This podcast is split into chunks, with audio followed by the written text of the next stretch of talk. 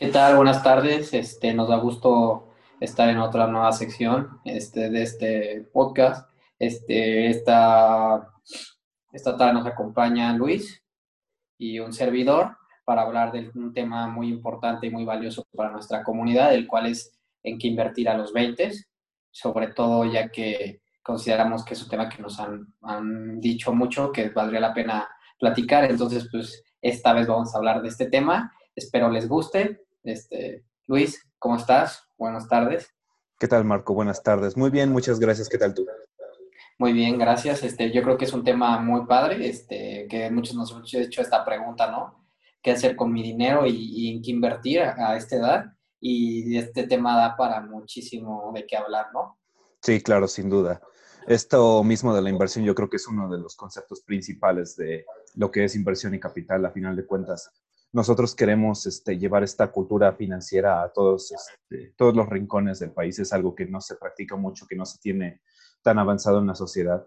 Entonces, algo tan sencillo como este, en qué se puede invertir a los 20 es algo fundamental para todo lo que estamos realizando. Entonces, creo que va a ser un gran episodio y este, que me da emoción estar aquí ahorita. Sí, claro. Pues bueno, hay que, hay que empezar, yo creo que sobre todo definir para nosotros qué es inversión. Este, si podríamos decirlo, yo creo que grosso modo para mí inversión es, este, es dos cosas principal, tiempo y dinero. Y que ese tiempo y dinero se vean reflejado en un rendimiento y que ese rendimiento pues vaya de acuerdo a las metas que yo tengo en específico, ¿no? Cuando nosotros estamos invirtiendo, no necesariamente invertimos dinero, también podemos invertir nuestras capacidades, ya sea nuestro tiempo y lo que sabemos, no sé, por ejemplo, si estudiamos una universidad o algo así, y, ese, y, ese, y eso, pues al final eh, es una inversión, ¿no? Entonces yo creo que más invertir es, ¿qué estoy haciendo hoy que me pueda dar rendimientos en el futuro? y que estos rendimientos pues tengan un plan en específico, ¿no? Entonces, así es como yo veo la inversión y al final todos hacemos una inversión en toda nuestra vida toda nuestra vida es una inversión. Y se los voy a poner en un muy claro ejemplo. Cuando tú haces ejercicio, pues estás invirtiendo en tu salud para tener mejor, una mejor salud, un mejor rendimiento. Pero a la vez, si no estás haciendo ejercicio y estás comiendo mal, también estás invirtiendo hacia el otro lado, hacia el lado opuesto. Entonces, yo creo que toda la vida es una inversión, dependiendo cómo estemos y en qué punto. Pero lo mejor y, y más de lo que vamos a hablar del tema es la inversión en cuanto al dinero y al tiempo, ¿no? Entonces, ya para concluir, me gustaría yo definir inversiones algo en lo que yo dedico tiempo, esfuerzo y que espero que tengan un rendimiento hacia el futuro. Sí, de acuerdo. Me parece muy este, importante algo que comentas. Este, quizás cuando la gente habla de inversión, generalmente se imagina aquellos este, brokers en Wall Street que mueven cantidades multimillonarias y no necesariamente es así. La gente tiene que comprender que cosas tan sencillas como leer un libro que a ti te está dando algo que realmente te va a enseñar y sabes que tú podrás aplicar todo esto que estás aprendiendo a futuro, es una especie de inversión, algo que te está volviendo este, una mejor persona y alguien más capaz en X o Y tema, no, no necesariamente cosas financieras. Si eres alguien, por ejemplo, un programador y lees un, este, un libro que te enseña algún nuevo lenguaje, algún nuevo tipo de código, cosas por el estilo, estás invirtiendo en ti mismo porque te vuelves alguien más capaz, alguien que puede realizar mejor y de forma mejor este, y más eficiente su trabajo. Entonces, sí, sí, sí, sin duda, yo creo que esto de, de que la inversión no es nada más meter dinero esperando más a cambio, es muy adecuado. Y lo que comentas, yo creo que este, también tienes mucha razón. Una inversión es este, tiempo y esfuerzo. Y yo añadiría también este, para involucrarnos más en esta parte de lo que es este, invertir eh, cierto capital, este, meter también recursos. Porque a final de cuentas, ya sea que estemos invirtiendo este, en cosas este, muy seguras, muy riesgosas, vamos a necesitar meter algo que es lo que va a estar este, jugando con este cierto riesgo para darnos nuestro rendimiento a cambio. Pero efectivamente es algo en lo que tú estás trabajando, algo que tú tienes que entender y a lo que le tienes que dedicar este tiempo y esfuerzo y además estos recursos para poder obtener este, esta rentabilidad a corto o largo plazo. Sí, sí, sobre todo yo creo que eso es lo que lo definiste principalmente. Y pues bueno, ya un poco ya tocando el tema, este, vamos a empezar como a hablar de, de lo que se invertiría en, en, esta edad, ¿no? Que es el, el, tema principal. Este, yo creo que la edad de los 20, bueno, como a mí me gustaría definirla, es una época, pues, sin duda de cambios, porque pues es una época en la que de alguna manera estás terminando la universidad cuando estás como entrando a los 20 y es esa etapa en la que pasas ya de ser este pues bueno, ya eres adulto este, ante la Constitución a los 18, pero todavía ese, pues ese camino, ¿no? Yo creo que es en los 20 cuando ya una persona más madura y toma decisiones que son fundamentales para, para su vida, ¿no? Yo creo que los 20 es una etapa en la que, pues, no tiene tantos recursos una persona, pero sin embargo los recursos que tiene, si los coloca de manera correcta, pues puede darle un futuro mejor a que una persona que se dio cuenta que invertir era importante a los 40, 41 años, cuando ya no tiene todo ese panorama de tiempo en el cual pueda hacer más rendimiento, ¿no? Entonces yo creo que los 20 es una etapa muy valiosa en la cual si tú analizas realmente cómo estás y hacia dónde quieres llegar, tienes un margen todavía de tiempo para lograrlo a cabo, pero para llevarlo a cabo, que es muy importante, ¿no? Y pues me gustaría escucharte tú qué consideras en esta, en esta etapa que es importante. No, sí, claro que sí. algo que también tenemos que remarcar, o sea, esto que comentamos de que los 20 es una etapa ideal para invertir, para nada significa que si tienes este 40 o tienes este ya una edad más avanzada, significa que esto ya no es para ti o que no te deberías dedicar a esto. Este, todo lo contrario, todo el momento, este, en cualquier etapa, no importa qué edad tengas, es este, un momento eh, salud, un momento adecuado para este, estar invirtiendo.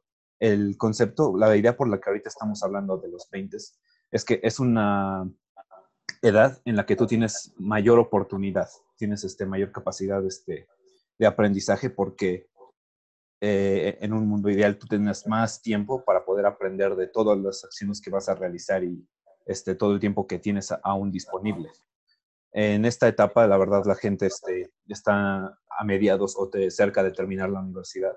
Entonces, muchas de estas personas quizá no tengan este, mucho capital o no tengan ingresos como para poder este, invertir. Aquí yo creo que algo muy importante de lo que vamos a hablar durante este, las inversiones a los 20 es las opciones que tienen todas estas personas para poder este, este, justamente invertir sin que necesiten tener mucho dinero no es este, algo importante o algo exclusivo de los millonarios o de las personas que pueden entrar ya este, directamente con capitales de seis cifras directamente a los bancos de inversión o alguna casa de bolsa, cosas por el estilo, para nada. Esto es algo que cualquiera puede realizar y la evolución tecnológica, la evolución este, en las fintech, cada vez va dando más y más oportunidades a las personas de que puedan entrar este, desde cosas más sencillas como un fondo de inversión hasta eh, ya algo más este, desarrollado como lo sería este, tú mismo seleccionar qué acciones quieres invertir en una bolsa, en una cotización, algo por el estilo. Claro. Sí, yo creo que, bueno, retomando un poco lo que decías, como bien dices, el mejor momento para invertir es hoy, en cualquier etapa, sin duda. No hay límites, digo, al final se trata de que sí esperar que todo rendimiento, toda inversión lleva un tiempo, ¿no? Por eso más que nada lo comentamos hacia los 20 porque tienes una etapa de tiempo mayor al que tendrías cuando tendrías 40, pero sin embargo, pues la esperanza de vida es de más de 80 ya, ¿no? Considerada, entonces pues todavía es mucho para las personas que tienen 40, pues todo un panorama enorme, ¿no? Y me gustó mucho lo que comentaste, justamente vivimos en una época, este, eh, como yo siempre lo digo, en un mundo que no termina de morir, pero también un mundo que no deja de nacer, ¿no? Este, estamos ante algo este, hasta, ante una nueva, ante una cuarta revolución, la cual pues empieza con el Internet y el Internet conlleva pues todo este cambio de manera de interactuar y sobre todo de generar negocios y abre esa apertura que todo sea pues de manera más accesible para, para las personas y eso está cambiando un boom, como lo dijiste, las fintech en cuanto al tema tecnológico, ¿no? En cuanto a captar, percibir, percibir dinero y que está volviendo un panorama mayor a las personas y, un, y una forma de invertir en la cual pues ya no se requiere tanto dinero, tantos montos y, tanto, yo diría, tanta, tanto desconocimiento, ¿no? Porque antes, si nos ponemos a pensar en 1800, 1980, 1970, pues las personas no había otra forma de poder comprender algo que no fuera a través de los libros, ¿no? y a través de esos libros, pues realmente a veces estaban en bibliotecas y muy rara vez, o a veces estaban en universidades que a veces la gente no tenía tanto acceso a ellas, ¿no? Entonces, esto, como lo dice, se volvía para gente pues un poco pues más selectiva y sobre todo gente que ya había estudiado esto y que tenía los conocimientos. Yo creo que ahora la, la manera de, de, poder nosotros saber en qué invertir ya no depende tanto de qué estudiamos o cómo realmente este, se nos fueron dando las cosas. Basta con solo poner y buscar videos en YouTube, basta con solo empezar a leer cosas que realmente están en Internet para uno empezar a tener conciencia. Yo creo que realmente vivimos en una época sin precedentes en la cual poder invertir, yo estoy 100% seguro que es incluso más fácil y sobre todo poder realmente verlo, ¿no? Ahora, este, lo que yo considero que es más importante es, y que ahorita aterricemos, es qué es lo que se podría invertir a esta edad y sobre todo para qué cosas se necesita menos dinero, ¿no? Que podamos invertir, ¿no? Yo creo que eso sería lo, importante. Y tú, por ejemplo, ¿qué se te, qué te, qué se te ocurriría o qué, qué, piensas que es lo más importante ahorita en cuanto a inversión y que no sea tan, tanto, con, con tanto dinero, ¿no?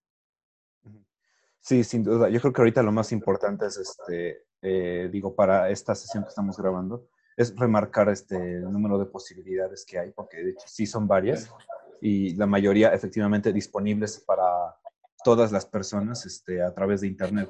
Casi, todo esto ya es a través de Internet, no es algo que tú tengas que ir necesariamente a la casa de bolsa o al este, fondo de inversión o X o Y, Z, a, a, la empresa en la que quieras invertir.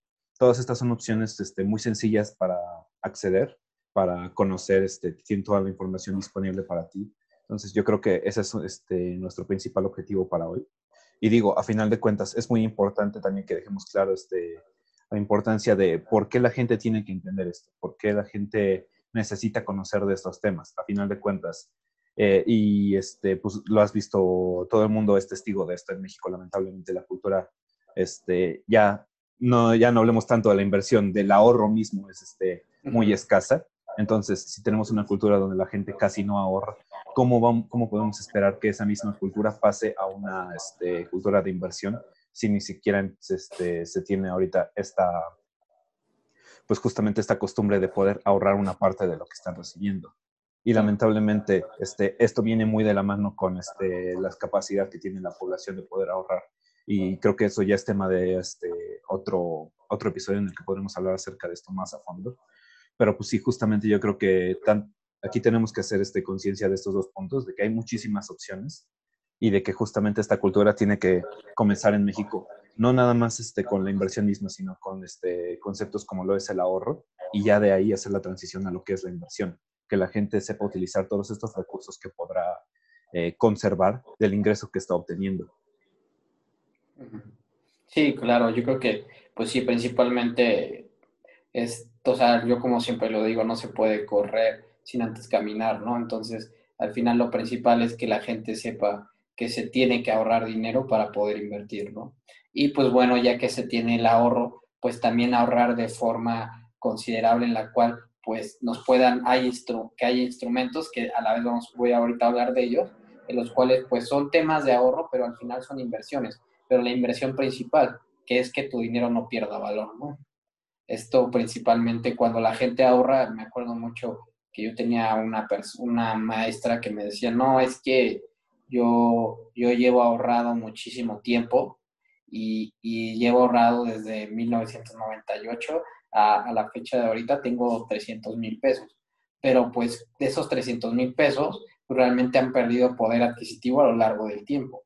Entonces, de esos 300 mil pesos que empezaron en el 98 comparados ahorita, pues pierden el poder adquisitivo y no es necesariamente los 300 mil pesos de antes a los de ahora. Y esto lo pueden ustedes darse cuenta de algo muy sencillo. Si ustedes antes cuando iban en la primaria y compraban unas papas, este, realmente ustedes cuando compraban esas papas, ¿cuánto costaban a cómo cuestan ahora?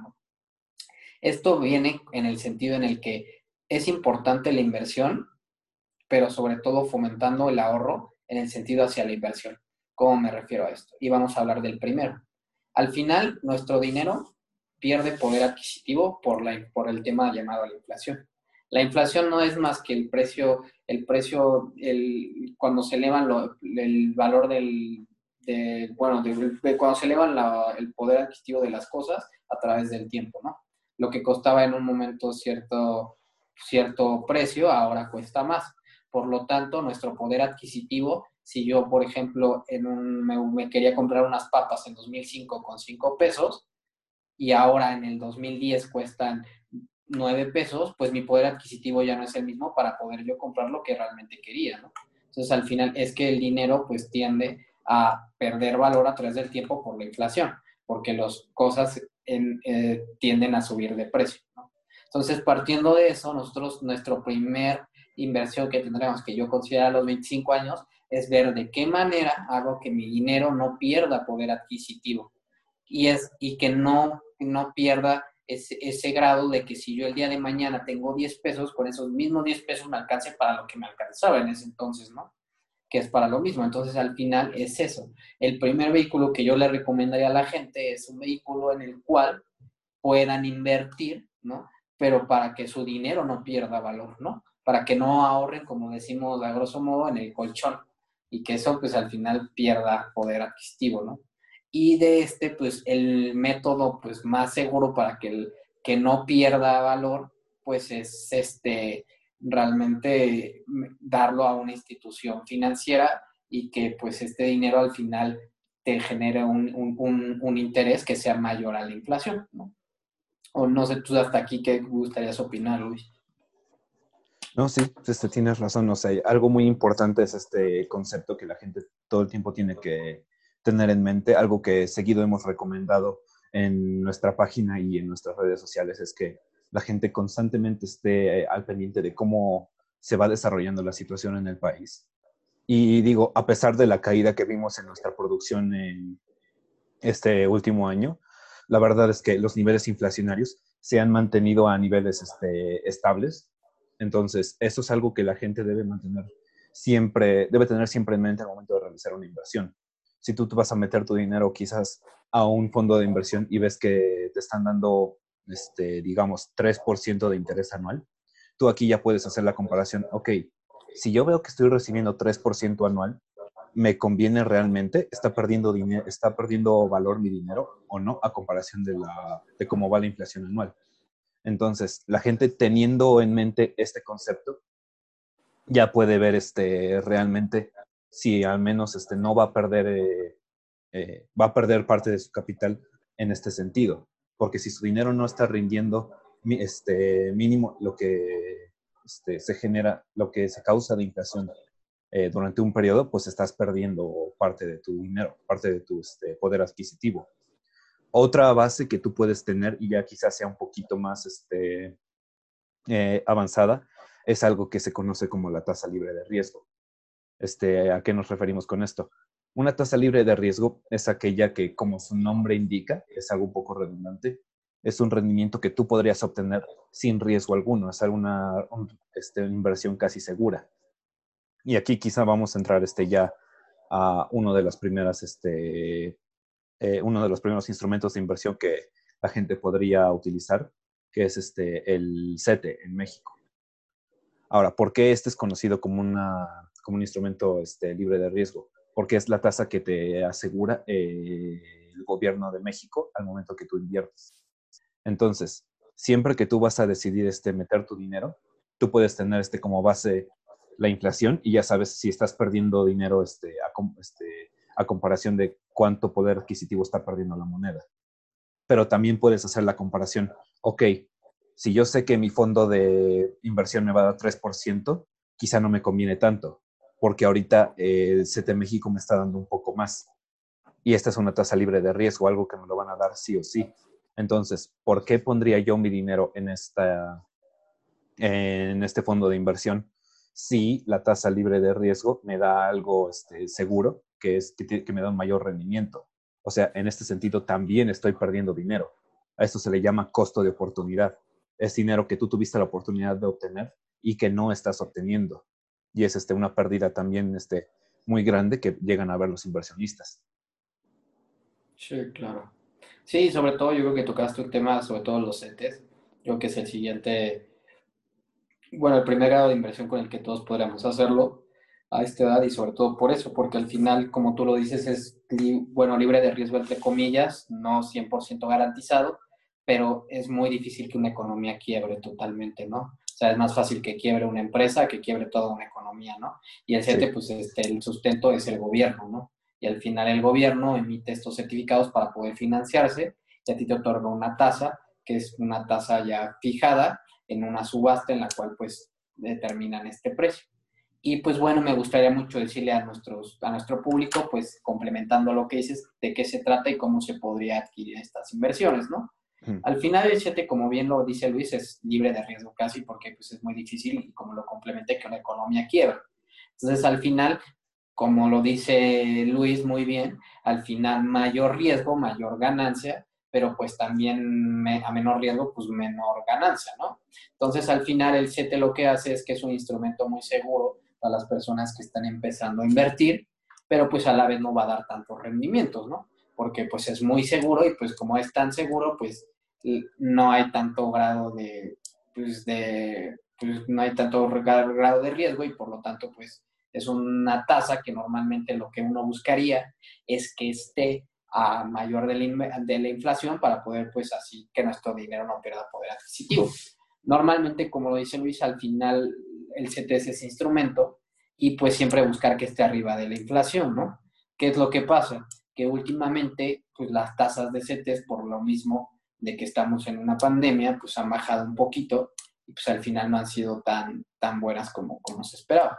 Pero pues bueno, eso ya sería para otro tema igual, pero sí de entrada sería decirles que el CETEC es el principal inversión la que podrían hacer, es un instrumento muy seguro y esta pues a la vez se obtiene de una plataforma que es directamente del gobierno que se llama CETES Directo.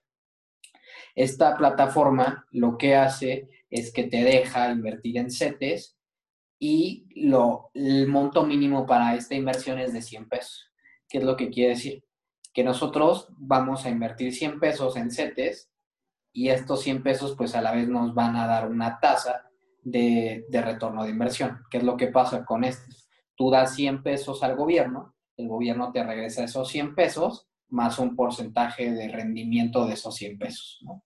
que ahorita están como creo que en 4, 4 puntos y, y, algo, ¿no? Entonces, ¿qué es lo que pasa? yo le presto 100 pesos al gobierno, el gobierno me regresa 100 más el 4.21 de rendimiento que tenga y normalmente se dan a, varios plazos, ¿no? El plazo más corto es a 28 días, puede ser a 90 días o a un año, ¿no? Que son los que, los que maneja más o menos el, el Banco de México, que es el que emite los CETES.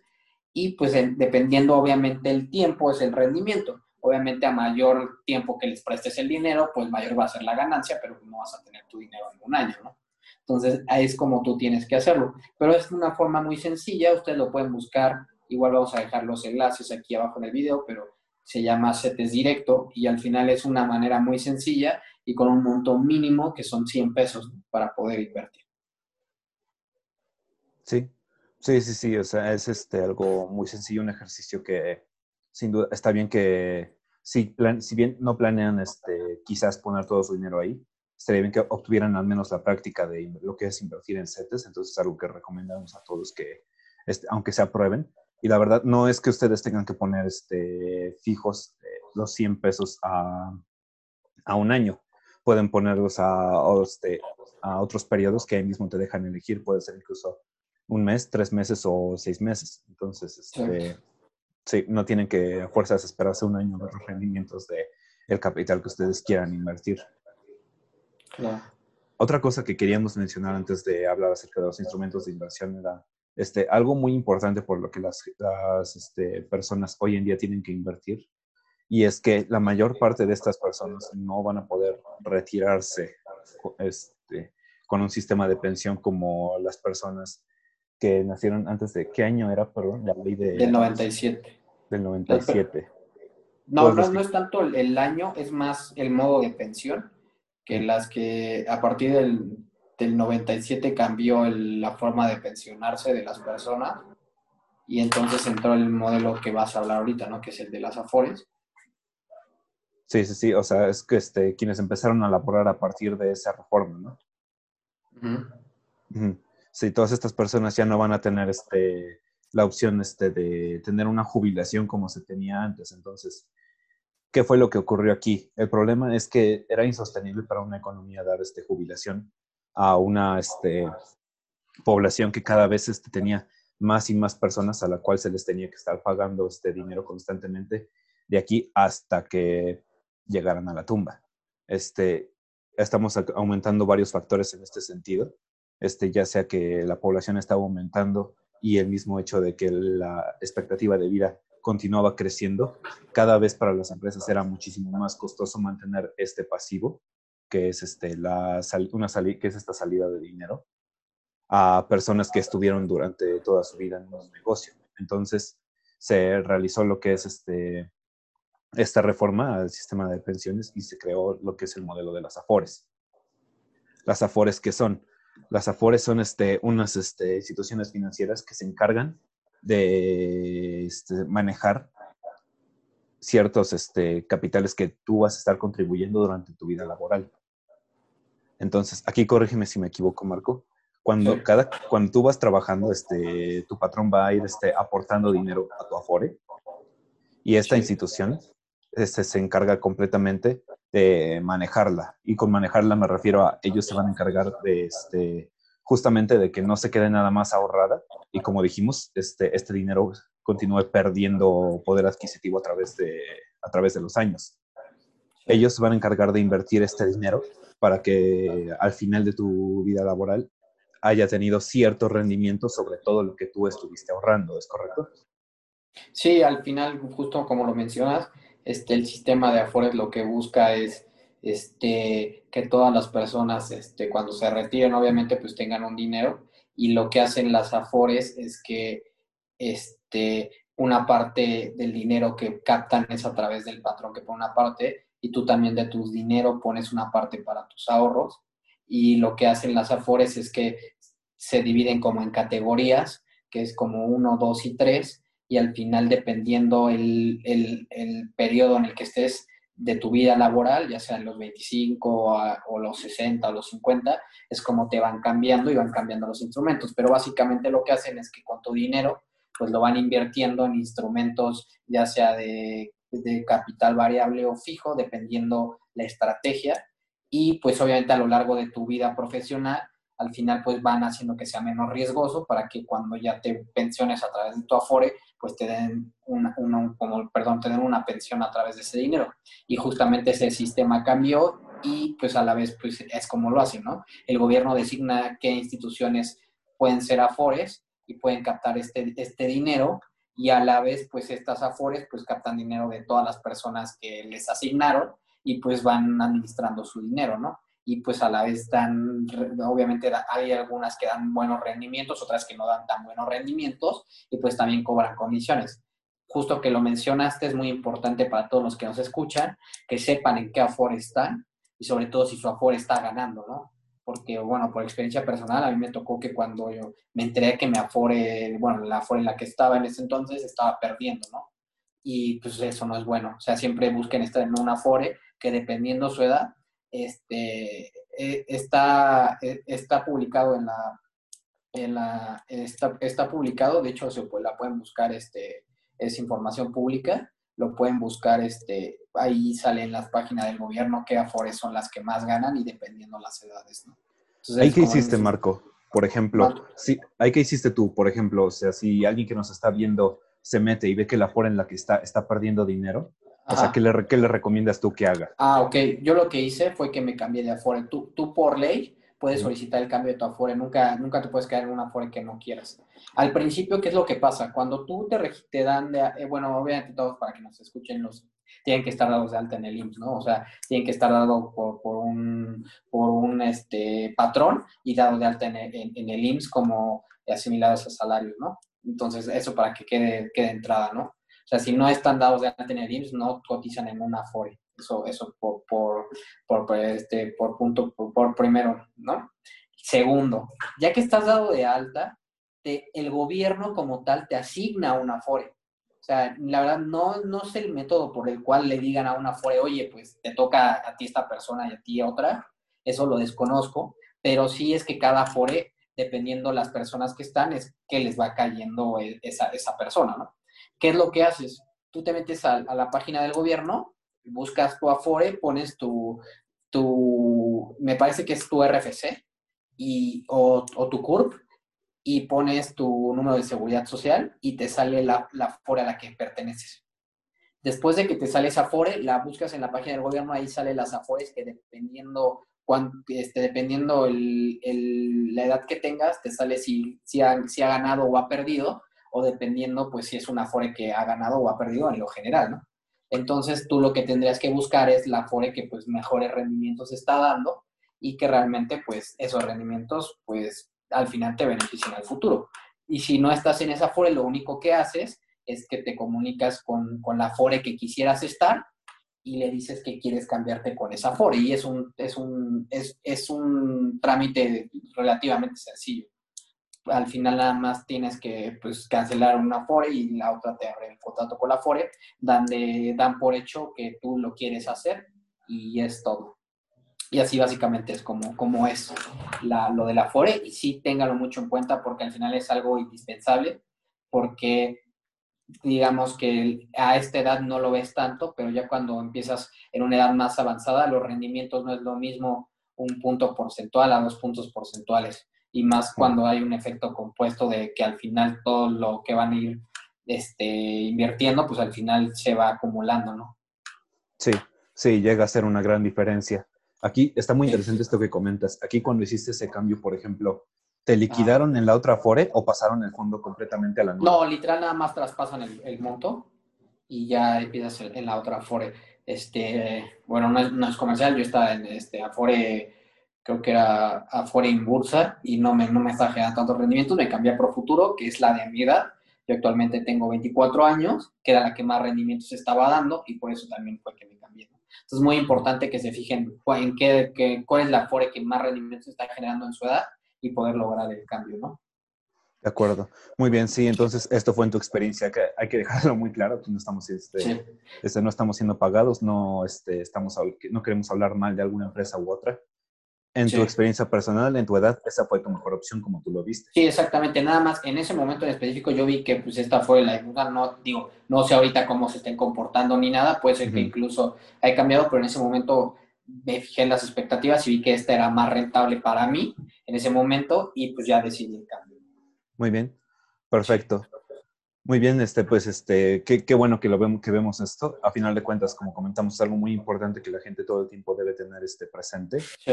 Este, y otra cosa que este, estamos comentando, digo, a final de cuentas, si las afores son algo que nos, lleva que nos va a dar un rendimiento al final de nuestra vida, ¿para qué queremos invertir? Ya estamos este, teniendo ese rendimiento este, que se está generando sin que nosotros lo hagamos de forma activa, se podría decir. Pues la cosa no, no es de todo así, porque realmente, aunque las Afores te estén dando un rendimiento, nada te asegura que eso que están generando para el final de tu vida laboral sea algo suficiente para que tú tengas una vida como, este, ya sea una vida decente, una vida como tú la esperas tener, este, nada te está asegurando eso. Entonces, independientemente del afore que tú estás teniendo, del rendimiento que te vaya a dar, este, sí es muy importante que además de eso, tú lleves tu propia este, cultura de inversión, tú te encargues de mantener un fondo que a ti te vaya a ayudar a mantener este, este a tener este, un, este, pues, una mayor cantidad de flujos, este, sobre todo al, fin, si, este, al final de tu vida laboral, si es lo que tú buscas. Sí. Mm. Sí, claro, yo creo que llegaste al otro tema, digo, complementando. El siguiente paso que yo también tengo a mis 20 es un fondo de ahorro para, para el retiro. Este, ¿Esto qué es? ¿Cómo funciona? Básicamente, bueno, yo lo voy a hablar desde mi experiencia, lo que hacen los fondos de ahorro básicamente es igual que la FORE, invertir, pero, mm, pero, cuando, pero el monto que tú aportas es un poco mayor al que tú aportarías en la FORE. Todas las AFORES tienen, este, puedes ah, este, invertir voluntariamente, eso está, está claro, y puedes invertir hasta ciertos montos. Pero lo que hace el fondo de ahorro al final es que invierte pero invierte con una estrategia en la cual, pues dependiendo del fondo al que estén, pues tú le destinas qué estrategia, ¿no? Entonces, muy diferente a la estrategia que tienen las Afores, a la estrategia que tú puedes ver con el fondo de ahorro. Al final, básicamente, y cómo funcionan estos, pues como es a largo plazo, ¿no? Entonces, normalmente calculan que tú a una edad de 65 años, pues vas a estar ya inactivo, por así decirlo, o, o vas a estar como retirado. El fondo es para que en ese momento, pues tú puedas retirar el dinero y, tú a través de cada mes vas a ir aportando. Y lo que hacen ellos es que lo van invirtiendo en, ya sea en la bolsa o en diferentes instrumentos y conforme vas acercándote a la edad en la que vas a retirar el dinero, pues van siendo instrumentos más, más líquidos, ¿no? Para que sean más fáciles de, de, de, poder retirar, ¿no? Yo en experiencia lo que hago es que tengo un fondo para el retiro en el cual me, me domicilian a mi tarjeta mil pesos que me quitan cada mes. Esos mil pesos pues al final se van a ir invirtiendo y cuando a la edad de que yo tenga 65 años lo voy a poder retirar. Y obviamente la ventaja también que tiene mucho, que también, bueno, es como la Afores, que en ese dinero no va a pagar impuestos porque son destinados hacia tu retiro, ¿no?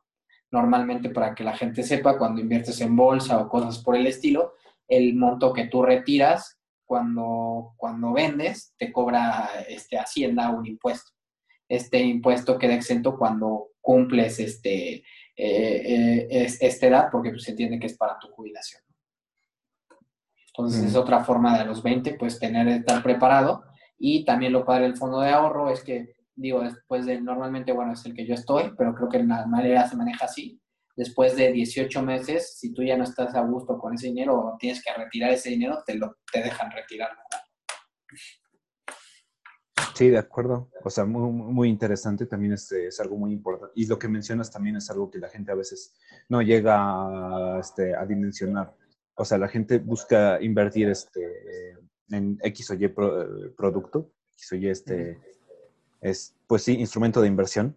Y a veces se nos olvida que a lo que estamos este, ganando, lo que vamos a recibir, todavía eso hay que restarle otra parte importante, que es la parte de los impuestos. Entonces, cuando tú te dedicas a invertir a, este, justamente a cosas que estén este, destinadas a lo que va a ser tu jubilación, ahí vas a estar exento.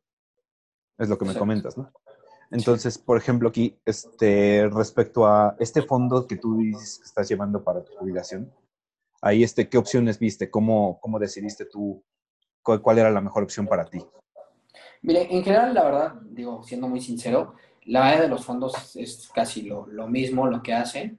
Este, y yo la verdad decidí en el fondo en el que estaba, este, principalmente porque me, me dejaba invertir en, en, en, instrumentos de Estados Unidos, que al final yo considero que son un poquito más seguros que, que, los mexicanos y tienes ese valor que te da que al final el dinero este, se cambia este, se, por el tipo de cambio, pues al final normalmente el, el dólar americano tiende a ganarle al peso y pues ese factor también te, te, puede ayudar, ¿no? Pero principalmente yo creo que en sí la mayoría de los fondos, digo, por lo mismo que están muy competidos, pues tienen los mismos, los mismos este, eh, rendimientos más o menos, pero más que nada depende de la estrategia que tenga la persona, ¿no? O sea, al final ellos te, tú te tienes que conocer como tu perfil de inversionista y saber que ese dinero lo vas a tener que retirar en muchísimo tiempo, ¿no?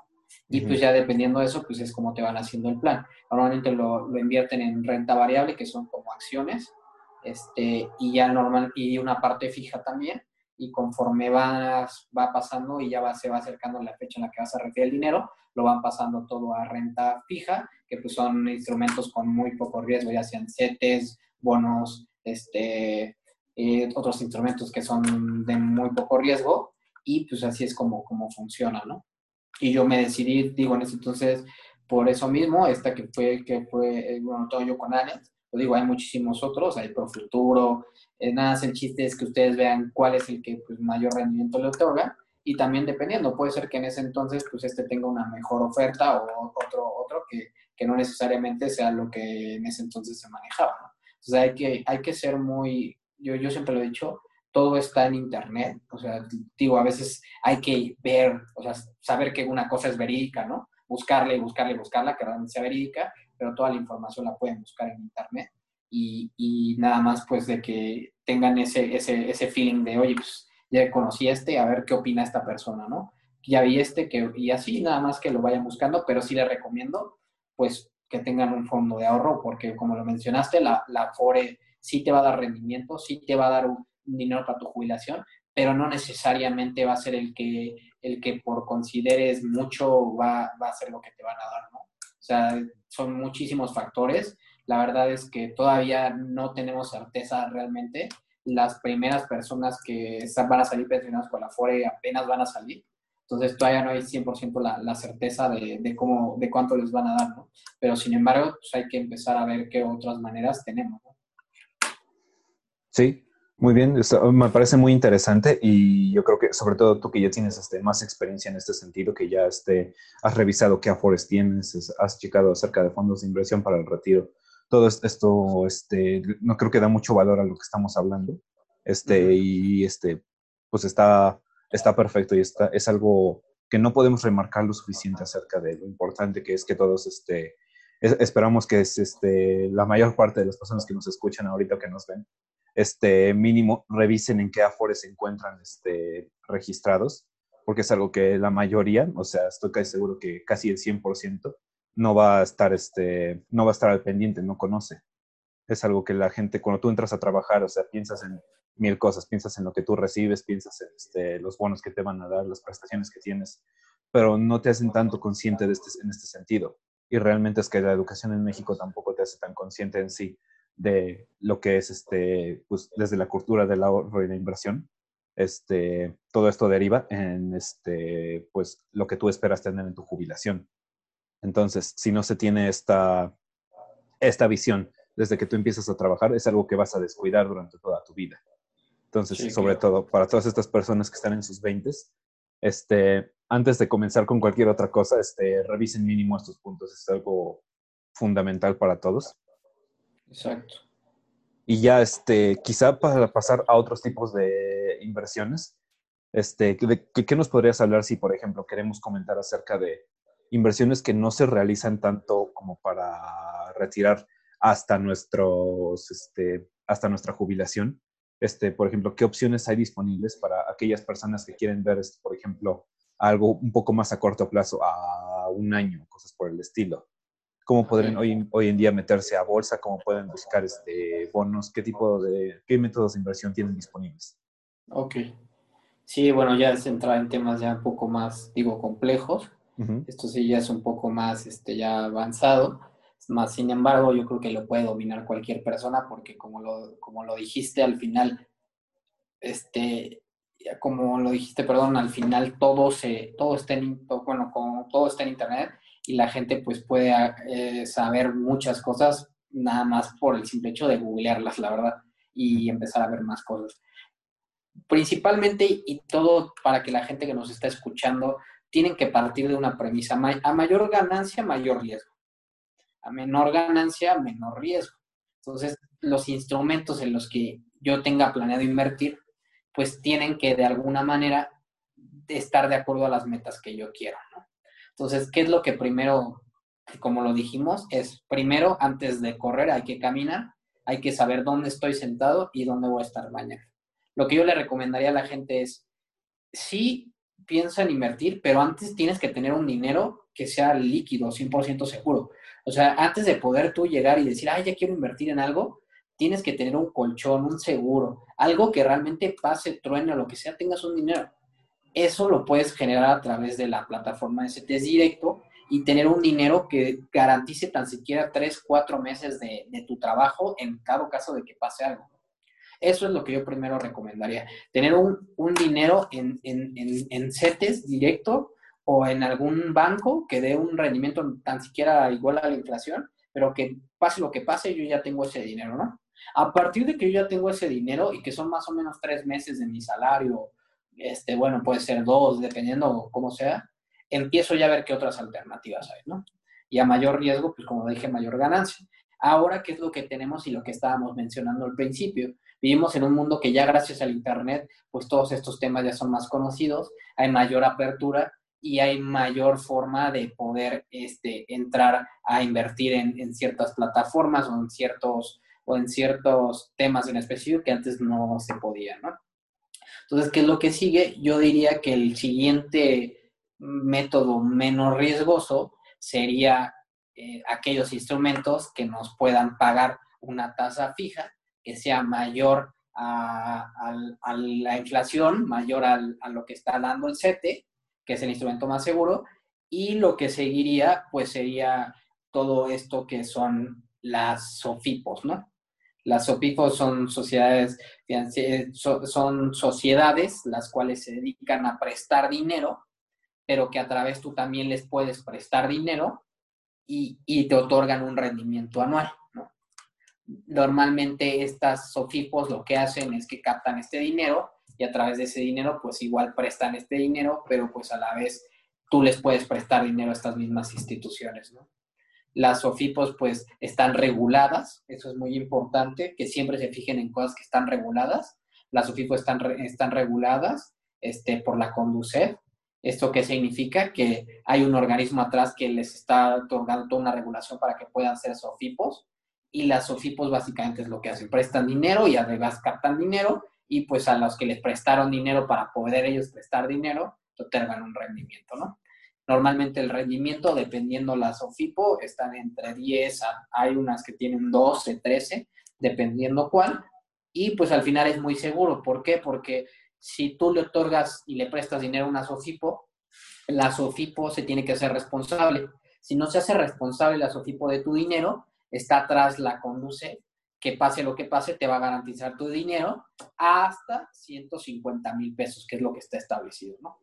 Entonces, ese es el siguiente que te otorga, eh, que, yo buscaría, ¿no? Una SOFIPO, que es al final, pues, estas sociedades este, este, financieras populares que les puedes otorgar dinero y te van a otorgar un rendimiento, ¿no? Sí, ok, claro. O sea, me parece muy bien. Y algo que comentas este, importante es buscar que las entidades en las que tú vas a invertir, en las que planeas este, obtener algún rendimiento, ver que tengan este, una, una regulación detrás. Entonces, así tú te estás asegurando de que el dinero este, va a tener cierta este, seguridad de que la entidad no simplemente va a comenzar a generar tu dinero, de pronto se lo va a, se va, se va a desaparecer de un día a otro. Este, cuando tú entras a una entidad regulada, tienes esta seguridad detrás, este, y es algo muy importante que también debes ver hoy en día, porque quizás este, verás, por ejemplo, este, entidades financieras que no tienen esta regulación no te dan así esta seguridad y la verdad es que es muy riesgoso para ti comenzar a buscar este, inversiones en este, este tipo de sociedades, algo quizás como las, este, quizás la famosa tanda. Eso para nada está regulado, es algo completamente informal que se crea entre un grupo de personas y a final de cuentas, este, pues es algo riesgoso en lo que tú puedes perder dinero. Y a final de cuentas, si llegas a perder dinero o, o te llegan a jugar chueco, no tienes realmente con quién reclamar porque no, no fue algo que estaba regulado, no es algo que estaba asegurado. Realmente es como tu culpa si tú este, pierdes en este tipo de en este tipo de no, no quisiera llamar los temas de este, inversiones porque no son inversiones estas cosas este, eh, pues quizás como esquemas podría, podríamos llamarlo otro punto importante que también este, debemos este, tomar este, otra opción que a mí, en la que yo sí he tenido algo de experiencia, es, por ejemplo, las plataformas de crowdfunding. Aquí también es importante ver que estén reguladas porque la verdad esto es algo muy nuevo, algo que apenas este, en México está entrando hace relativamente poco y tan solo unas pocas han estado, este, han tenido ya, este, ¿cómo se llama? Ya han tenido la regulación por parte de la ley FinTech. Entonces son entidades que ya este, están, este, ya tienen este backup atrás y con lo que tú estás segura de que, con lo que tú puedes estar seguro, segura de que no es algo que simplemente te va a estafar o se va a llevar tu dinero.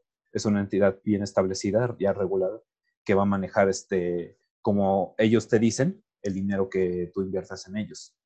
¿Cómo funciona el crowdfunding? Crowdfunding este, es una especie de proyecto que busca una inversión por parte de diversos individuos a través de Internet no necesariamente va a buscar esta inversión a, este, a grandes accionistas o a personas que, o a entidades que se dedican a invertir en este, ciertas este, en entidades como, venture, como lo sería un venture capital. Un crowdfunding busca la inversión justamente del público en general, de cualquier persona que quiera invertir su dinero. Y a cambio les ofrecen, este, les pueden ofrecer tanto rendimientos como una participación accionaria en la empresa. Entonces, cuando tú entras a ver este, las plataformas de crowdfunding, que la página de, que me parece que en México ya hay como una lista de cuáles son las que ya están reguladas y cuáles son las que ya este, operan de forma este, formal. Tú puedes aquí ver este, que hay distintos tipos de, este, de crowdfunding. No, no todos son este, fondear este, una empresa, algunos quizás son fondear un proyecto, algunos son para dar este, créditos personales, algunos son este, para este, quizás fondear este, sí, un negocio en específico, quizás incluso algunos este, que ya te permiten este, entrar este, a lo que son las franquicias. Aquí quizás puedo mencionar a algunas de ellas sin querer hacer este, eh, nada, nada más para explicar, este, por ejemplo, cuáles son las, algunas de las posibilidades que tú tienes, sin querer hacer este, publicidad. Hay una, bueno, no mencionaré nombres mejor. Hay una en específico donde tú puedes entrar y empresas que ya son más grandes este, están, promo, están este, eh, solicitan cierto, cierta inversión por parte de todas estas personas que quieran, este, todos estos fondeadores, para establecer una franquicia de un restaurante quizás ya grande, ya conocido. Varios este, que quizás ya ubicas tú y que este, no son solamente en México, que incluso hay en otros países. Quieren poner una nueva franquicia y en vez de vendérsela a, un solo, a una sola persona, que así es como opera, por ejemplo, McDonald's, ellos venden este, sus franquicias a personas que este, las pueden comprar. Ellos establecen esta nueva franquicia que ya saben dónde la van a poner, ya saben cómo va a operar, el tamaño que va a tener, este, la producción que va a tener, y en vez de establecérselo nada más a esta persona, es al público en general. Cualquiera puede meter este, eh, cantidades no tan grandes en este proyecto. Entonces, este, eh, yo he participado en este proyectos de crowdfunding y justamente funcionan así. En vez de tener que meter este, los millones que podría costar una franquicia de esta talla, tú metes nada más una parte y ya eres dueño de una fracción de este negocio. Entonces tú pues, vas a obtener este rendimientos a ti en este modelo te están ofreciendo rendimientos este, de lo que tú este, metiste a través de los flujos que está generando el negocio. E eh, y digo, este es nada más uno de los ejemplos que hay. Como comento, hay, otras, este, hay otros tipos de crowdfunding. No necesariamente es establecer franquicias, puede ser, este, hay incluso crowdfunding en bienes inmuebles. Si una constructora quiere construir, este, quiere poner un nuevo edificio, un nuevo complejo departamental, pueden establecer el proyecto completo o quizás nada más una parte a través de una de estas plataformas y ya todos los fondeadores pueden este, volverse dueños de una fracción de este, pues, de este proyecto y a través de los flujos que se van a que espera generar a futuro este proyecto van a obtener un, rendimiento. Entonces, esta es otra de las opciones que la gente tiene disponible hoy en día y pues énfasis en esto, es algo que está completamente en internet no necesitas ir a ver este, los proyectos, cosas por el estilo, toda la información te la ponen disponible y lo que sí les recomiendo es que siempre verifiquen absolutamente toda la información. O sea, estas plataformas generalmente, por ejemplo, si es la que trabaja en bienes inmuebles, ya te ponen, ok, esta va a ser la constructora, se va a trabajar en este proyecto, en esta zona. Este, a, ti te, a ti te recomendaría, ok, entonces si te interesa este proyecto, investiga ese proyecto, tú ves de quién es la constructora, ve su perfil, ve los proyectos que ya han hecho, lo que han construido, cosas por el estilo. Asegúrate de, este, a ti, para a ti lo que te interesa es asegurar este, tu, tu inversión. Entonces, todo lo que puedas, investigalo y si te convence, entonces este, es una buena opción para este, invertir sin necesariamente meter tanto dinero a estas inversiones. Las más este, pequeñas estaban desde 5 mil pesos, si no me recuerdo. Claro. Sí, como comentas, sí es, es un tema muy interesante, sobre todo el fondo colectivo. Digo, ha tomado mucha revolución ahorita con el tema del Internet y sobre todo que ya está más regulado, ¿no? Este, yo creo que también es una buena inversión, digo, es una inversión pues que no, no, no representa pues mayor, este, o sea, tanto, este, destinar tanto dinero, sin embargo, pues sí es un poco ya más de riesgo, ¿no? porque al final pues puede ser que este negocio no, no esté 100% garantizado y que al final pues los rendimientos este, no estén 100% seguros. Más sin embargo, derivado de todas las regulaciones para que estas empresas puedan operar, pues es que ya hay todo un estudio de que la empresa pues en un futuro pues sí va a ser redituable, ¿no? Entonces pues eso, eso, eso es lo principal, ¿no? Que al final es una manera de invertir en la cual pues ya hay algo que está respaldado y que sin embargo este, todo tiene un riesgo, ¿no? Sí, claro. Y pues a mí también me gustaría comentar otro que a mí considero este, también es muy relevante y es un poquito este, menos riesgoso que el crowdfunding porque son instituciones ya establecidas. Lo que voy a hablar ahorita es de lo que ya está tomando mucha relevancia y es este, las plataformas de las cuales este, ya podemos invertir de manera directa en, en las casas, en las bueno, que podemos invertir en las casas de bolsa, ¿no?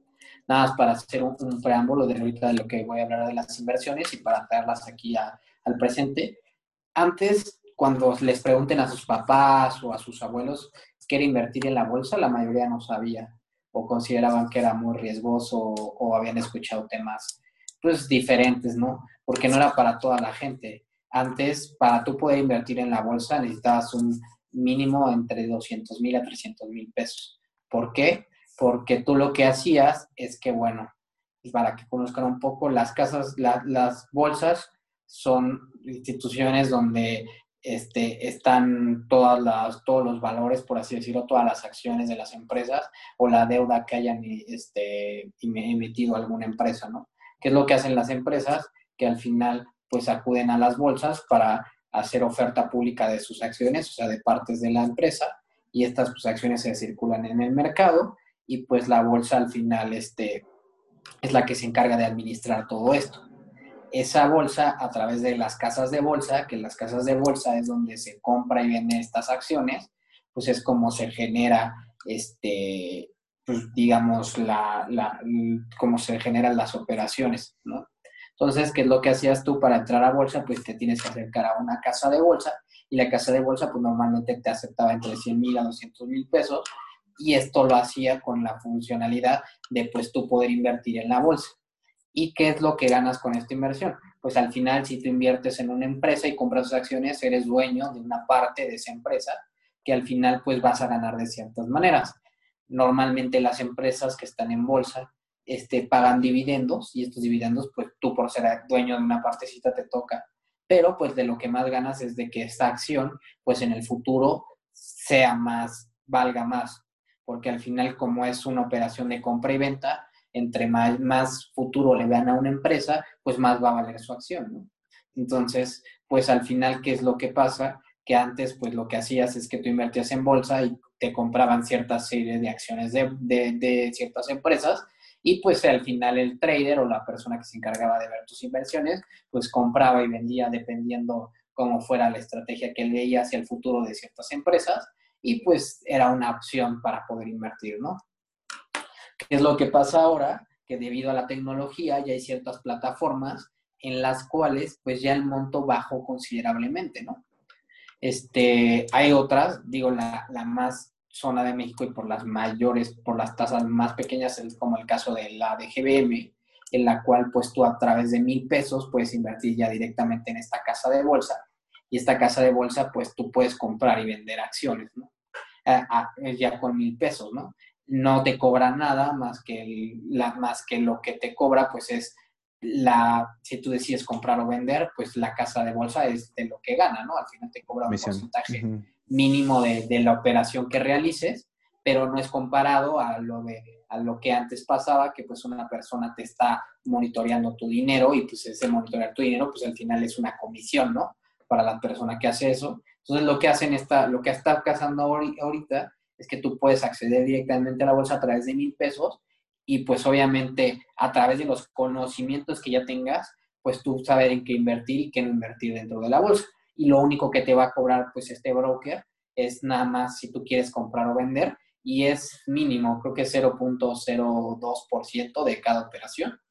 Entonces, pues esa es otra forma, ¿no? Ya de empezar a invertir en, en la bolsa a través pues de un broker, el cual pues te cobra unas comisiones mínimas y pues tú puedas empezar a, invertir. ¿Y cómo empiezas a invertir? Pues empiezas a comprar o vender acciones de empresas que están en la bolsa y, y, que sobre todo pues veas que van a tener un futuro. Obviamente ya nos fuimos muy lejos, para esto pues obviamente necesitas tener ya un conocimiento más amplio de inversiones, saber de qué se trata, cómo funciona y y qué es lo que esperarías, ¿no? Pero es otra forma de que ya pueden empezar la gente a invertir y, es con un monto mínimo. Estamos hablando, si antes eran 200 mil, de 100, 300 mil, dependiendo la casa de bolsa, ahora solo mil pesos, pues estás hablando de que ya hay un gran avance y que es una forma buena de invertir.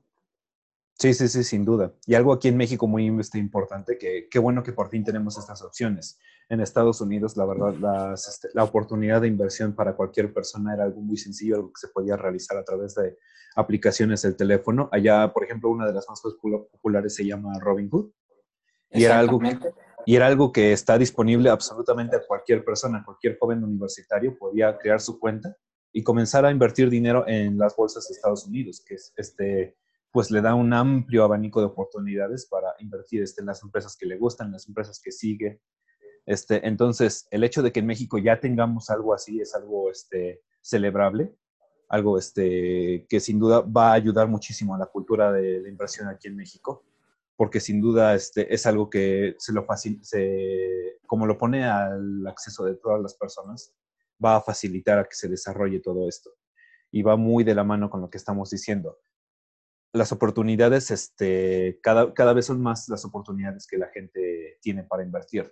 Hay más este, métodos de inversión, hay más este, canales a través de los cuales se pueden captar todos estos capitales y obtener un rendimiento. Entonces, el objetivo de todo lo que estamos diciendo hoy, todo lo que estuvimos diciendo hoy, este, pues es este, hablar acerca de qué, cuáles, son, cuáles son estas, algunas de estas oportunidades que tienen. Obviamente no mencionamos todo lo que hay, no mencionamos este, eh, pues lo que decimos es la verdad absoluta, pues no es así. Hay un mundo completo de opciones allá afuera y la verdad es que ahorita mencionamos algunas de las este, principales que tienen eh, los jóvenes hoy en día y es muy importante que se distinguir que cada vez hay más y más oportunidades. Este, la verdad es que este esfuerzo que están realizando las casas de bolsa este, es algo que va a ayudar mucho a la situación en México y a la situación de las familias. Entonces, qué bueno que lo estamos este, tomando ahorita y que lo pudimos compartir. Qué bueno, no sé este, tú cómo, cómo lo veas, pero yo creo que es algo de lo mejor que ha ocurrido en el país. Sí, yo creo que sí, o sea, sobre todo que ya sea más accesible a todo a través del Internet, yo creo que es lo principal.